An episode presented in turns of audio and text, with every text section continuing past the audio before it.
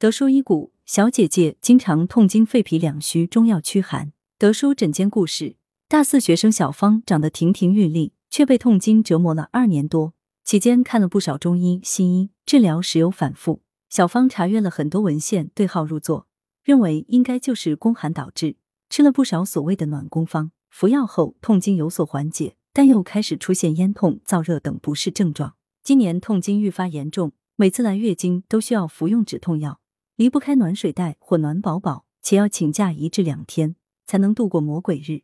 近来小芳鼻炎频繁发作，晨起鼻塞、打喷嚏，平时稍微不注意就感冒咳嗽。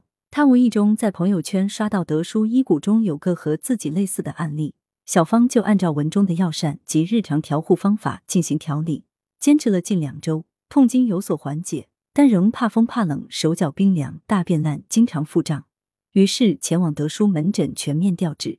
德叔解谜：对于痛经或月经前后出现周期性的小腹疼痛难忍，德叔认为主要是冲任虚寒导致，是一种虚症，主要是因饮食不当，如食入寒凉食品而导致脾胃受损。此时虽知其寒，使用了所谓的暖宫方，但不知其脾虚，因此使用大量温补药物之后，出现点火的症状。加上肺脾两虚、肾阳不足，引起了晨起鼻塞、打喷嚏，平素易感冒、怕风怕冷、手脚冰凉等不适。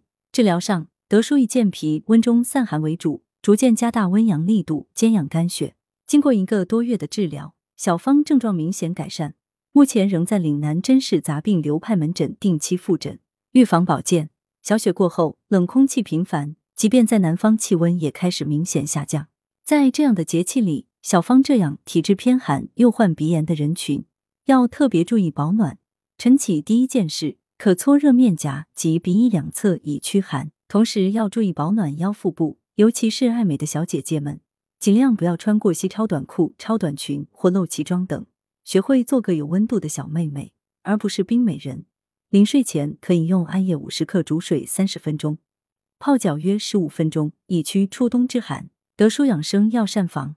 党参炖乌鸡，材料：乌鸡一只，党参十五克，酒黄精十五克，八戟天十五克，红枣二至三枚，枸杞子十五克，生姜三至五片，精盐适量。功效：益气补血，滋阴补肾。